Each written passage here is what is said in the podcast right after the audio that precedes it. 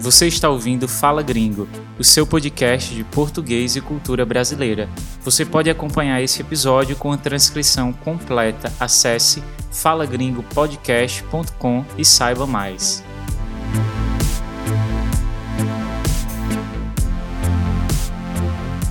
No final do mês de julho, uma massa de ar frio vindo do sul do continente fez nevar em várias cidades do Brasil.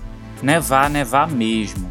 Não é aquela chuva de isopor e papel picotado que a gente vê nos shopping centers no período de Natal, não. E aí? A gente se preocupa com o aquecimento global ou vai correndo para a internet encomendar o material de esqui? É a primeira vez que isso acontece por aqui? Como é o inverno no Brasil? Fica frio que eu explico tudinho já já. Essa temporada tem o apoio de Vincent Ferrer, Graham Lang, Joseph Phelps, Jack Pearson Lamb, Mihal Knopf e mais um monte de gente. E é para esse monte de gente de vários lugares do mundo que eu quero mandar o meu muito obrigado. Como anunciei no episódio anterior, a terceira temporada do Fala Gringo está chegando ao fim. Foram 15 episódios e a gente aprendeu tanta coisa por aqui. Falamos de festas populares como São João e Páscoa, vimos sotaques regionais como o gaúcho do Rio Grande do Sul e o paraense do estado do Pará. Teve dicas de livros e filmes, claro. Também vimos questões sobre a formação do povo brasileiro, a diversidade religiosa no país Falamos recentemente sobre a atuação do governo Bolsonaro no combate à pandemia, reality shows, vocabulário emocional, o conceito de jeitinho brasileiro. Olha, não faltaram insights e informações sobre a cultura e sociedade brasileira para tornar o seu aprendizado de português ainda mais prazeroso. Eu sei que nessa terra de ninguém que é a internet não faltam podcasts, canais no YouTube, influências, enfim, um monte de gente que se dedica a compartilhar conhecimento e ajudar pessoas no aprendizado de idiomas. Mas se você chegou aqui por indicação ou por uma descoberta aleatória mesmo, e ao ouvir os episódios do Fala Gringo continuou acompanhando o projeto, apoiou financeiramente, compartilhou nas redes sociais, enfim, todo tipo de apoio, eu quero agradecer demais essa companhia.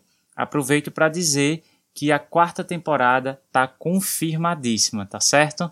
Vamos ter aquela pequena pausa para eu descansar um pouco e adiantar alguns episódios para não ficar tendo que pensar em programas na correria, mas daqui a dois meses a gente volta com tudo. E só para deixar um spoiler aqui, na quarta temporada teremos 20 novos episódios. Outros detalhes eu quero decidir com vocês, por isso estou disponibilizando a partir de hoje uma pesquisa lá no site falagringopodcast.com para vocês me ajudarem a pensar o formato dessa nova temporada, tá bom? Aquele velho papo. Queremos conhecer você melhor. Então, se puder, responde lá. É só cinco minutinhos. Agora, bora falar de inverno no Brasil? Moro num país tropical abençoado por Deus e bonito por natureza. Que beleza! Quem disse isso não fui eu, mas o Jorge Benjor, um dos nomes mais populares da música brasileira dentro e fora do país. E é justamente por morarmos num país tropical que o inverno por aqui não é marcado por mudanças muito significativas na temperatura. Não temos as quatro estações bem definidas, como nos países de clima temperado. Por aqui, basicamente, muda entre uma estação chuvosa e uma estação mais seca. Vamos imaginar o mapa do Brasil no globo terrestre, certo?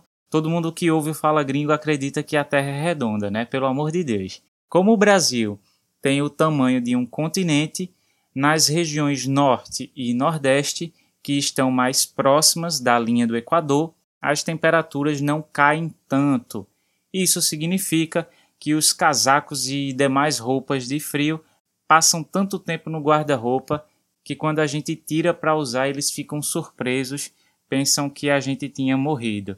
Já na região centro-oeste, onde fica Brasília, Mato Grosso, Mato Grosso do Sul e Goiás, as temperaturas baixam um pouquinho mais, chegando a uma média, vamos dizer assim, de 14 graus e também tem um tempo mais seco, mesmo no inverno.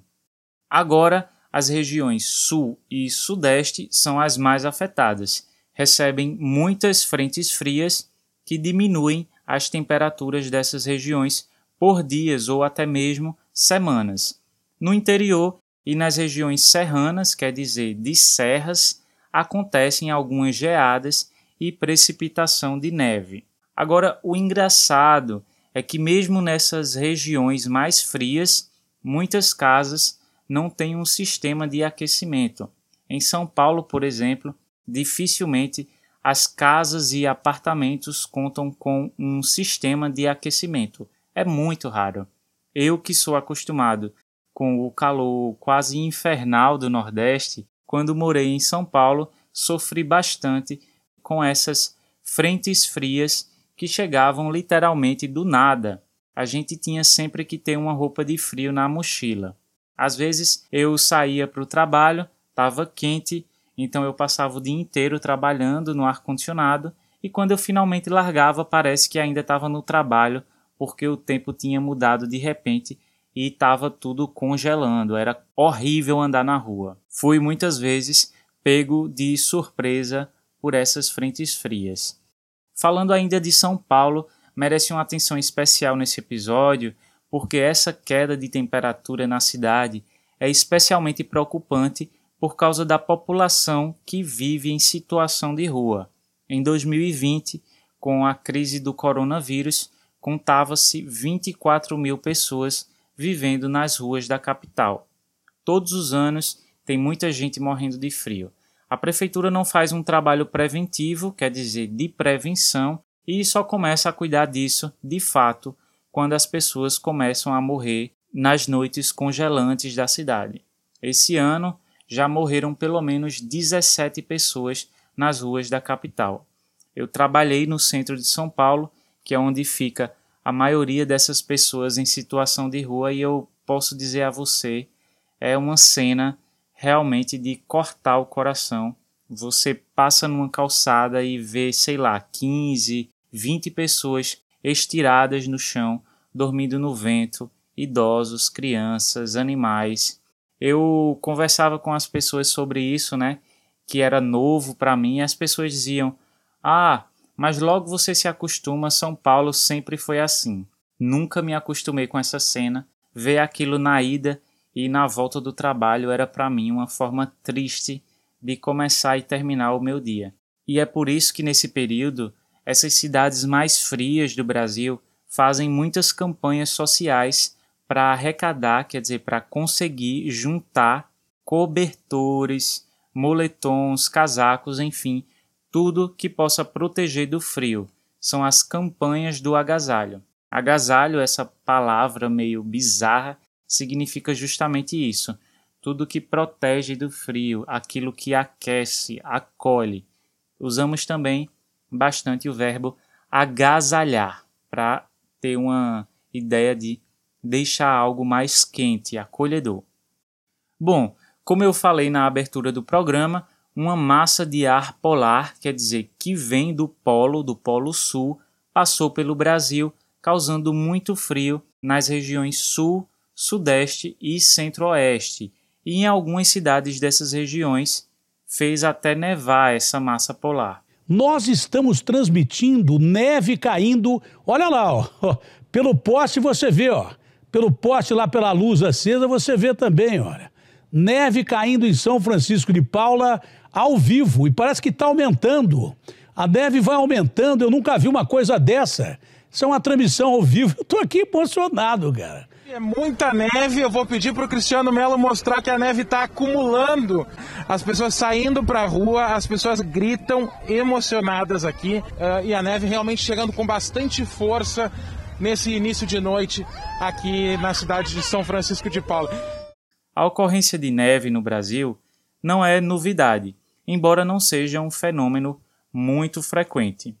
O primeiro registro de neve no Brasil data de 1879, em Vacária, uma cidade do Rio Grande do Sul, considerada uma das piores nevascas já observadas em território nacional.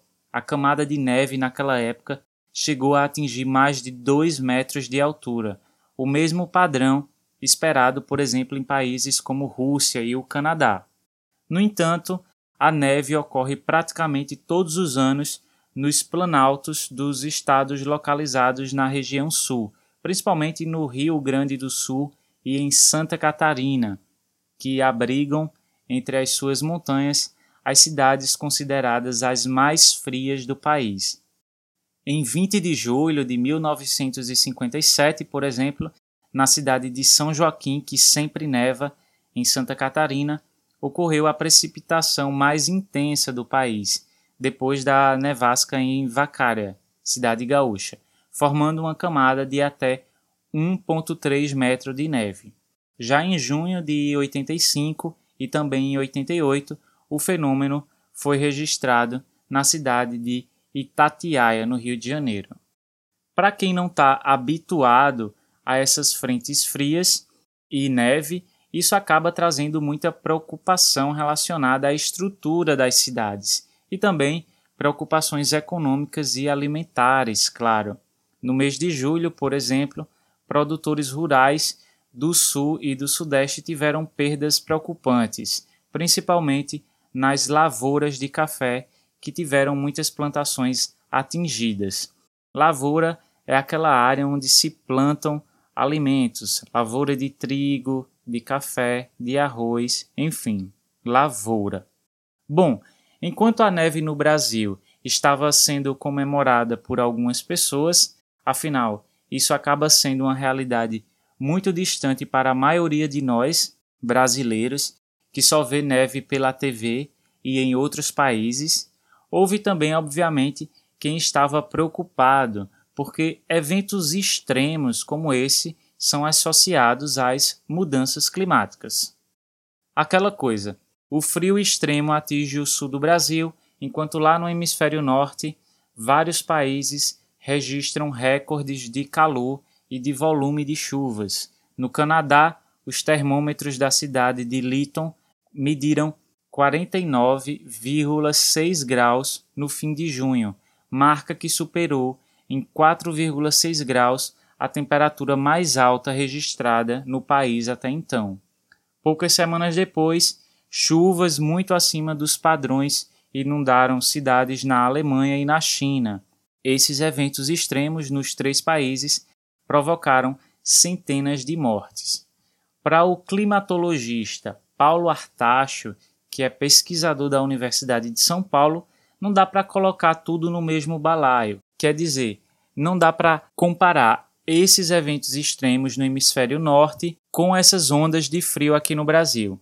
Ele afirma que, no caso do hemisfério norte, é a primeira vez que o Canadá apresenta essas temperaturas nos últimos 150 anos. Já o sul do Brasil recebe frentes frias vindo da Antártida frequentemente. É algo que ocorre rotineiramente, ainda que por poucos dias no inverno. Agora, se o lago do Parque Ibirapuera, no centro de São Paulo, viesse a congelar, aí sim a gente deveria se preocupar. Segundo um outro pesquisador, também da USP, Tércio Ambrise, o que transformou o inverno desse ano em algo peculiar, quer dizer, algo diferente que chamou a atenção dos brasileiros, é a memória da gente, que acaba comparando as temperaturas deste ano com a de anos imediatamente anteriores, já que, por exemplo, 2019 e 2020 tiveram temperaturas mais altas que a média. Automaticamente, então, tratamos o frio desse ano como algo ainda mais raro do que realmente é.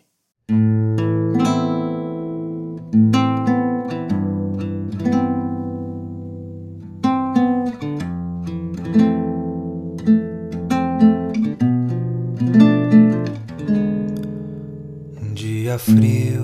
um bom lugar para ler um livro e o pensamento lá em você. Eu sem você não vivo. Um dia triste, toda a fragilidade incide pensamento lá em você e tudo me divide. Um dia frio, bom lugar para ler um livro e o pensamento lá em você. Eu sem você não vivo. Um dia triste toda a fragilidade incide e o pensamento lá em você e tudo me divide longe da felicidade todas as suas luzes te desejo como ao ar mais que tudo és manhã da Você ouviu Nenhum Dia versão do cantor Stefano Mota para esse clássico lindo do cantor Djavan. Tá na playlist da Rádio Fala Gringo no Spotify, claro. Bom, gente, vocês devem ter notado que o título desse episódio é Neve no Brasil, Oba ou Eita. Eu usei essas duas interjeições para passar a ideia de comemoração versus preocupação e agora eu gostaria de explicar melhor para vocês o uso de cada uma. Oba é muito usado no dia a dia, especialmente pelas crianças, por ser uma palavra bem fácil de falar e porque criança faz festa com tudo, né? Então a interjeição oba significa algo que agradou. Oba, a gente vai tomar banho de piscina hoje. Oba, agora dá para fazer boneco de neve no Brasil. Eita é um pouquinho mais difícil de explicar, porque pode ser usada de muitas formas. Preste bem atenção nos exemplos para ficar mais claro. Eita, essa frente fria extrema no Brasil pode ser uma consequência do aquecimento global. Aqui estou usando eita para demonstrar preocupação. Mais alguns exemplos com o mesmo sentido. Eita, vamos ter que adiar a viagem para a praia porque o tempo mudou de repente. Eita, eu não estudei português essa semana ainda. Deu para pegar a ideia, né? Você também pode usar eita para expressar surpresa, da mesma forma que se usa a palavra nossa. Eita, tem cada vez mais neve no Brasil, então eu estou surpreso com isso. Eita, ganhamos mais uma medalha nos Jogos Olímpicos. Ah, inclusive, essas Olimpíadas de Tóquio, a gente bateu o recorde de medalhas já conquistadas pelo Brasil. Nunca o Brasil trouxe tantas medalhas para casa quanto nessas Olimpíadas. Tá aí uma notícia boa. Ou melhor, eita que notícia boa! Eu também selecionei algumas expressões idiomáticas que têm a ver com o frio, quer dizer, tem a ver mais ou menos, né? Porque expressão idiomática é uma coisa que a gente nunca deve interpretar no sentido literal. Por exemplo, o que você diria se alguém dissesse para você ficar frio? Não, não é para ficar pelado na neve. Ficar frio é uma expressão usada quando a gente quer tranquilizar alguém, quase como dizer fica tranquilo. Se alguém conta algo importante para você e diz que é segredo, você pode responder assim: Fica frio, não vou contar para ninguém. Então, fica frio no sentido de fica tranquilo. Outra expressão relacionada é entrar numa fria. É uma expressão usada para falar de situações de perigo ou de problemas. Se a gente não começar a pensar a forma como estamos consumindo os recursos naturais do planeta, podemos entrar numa fria, quer dizer, podemos passar por situações de perigo, situações perigosas, enfrentar problemas como desastres naturais, como esses que estão acontecendo. O aluno entrou numa fria depois que a diretora da escola ligou para os pais informando que ele estava faltando às aulas. Então, entrar numa fria para falar de problemas. Em inglês, essa expressão é equivalente a be in hot water. Acho engraçado porque são duas ideias opostas para falar da mesma situação. Agora, a expressão enxugar gelo, que a gente usa para falar de uma situação em que você coloca muito esforço e trabalho, mas não vai dar em nada. Por isso, essa imagem de alguém enxugando um gelo, quer dizer, passando um pano, um tecido no gelo, sendo que aquilo estará sempre molhado. Então, por exemplo, se preocupar com o aquecimento global, mas não fazer mudanças na forma como consumimos produtos e serviços e também na forma como estamos escolhendo representantes políticos que não se importam com isso, é a mesma coisa que enxugar gelo. Se a gente tem prioridade com o meio ambiente, tem que consumir pensando no meio ambiente e eleger representantes que se importam com o meio ambiente. Por fim, a expressão dar um gelo. Dar um gelo quer dizer ignorar uma pessoa. Se você está paquerando alguém, saindo com alguém ou simplesmente trocando mensagens num aplicativo de encontros e de repente essa pessoa some, isso é dar um gelo, gente. Você pode dizer que a pessoa te deu um gelo ou que você levou um gelo de alguém. Quem nunca, né?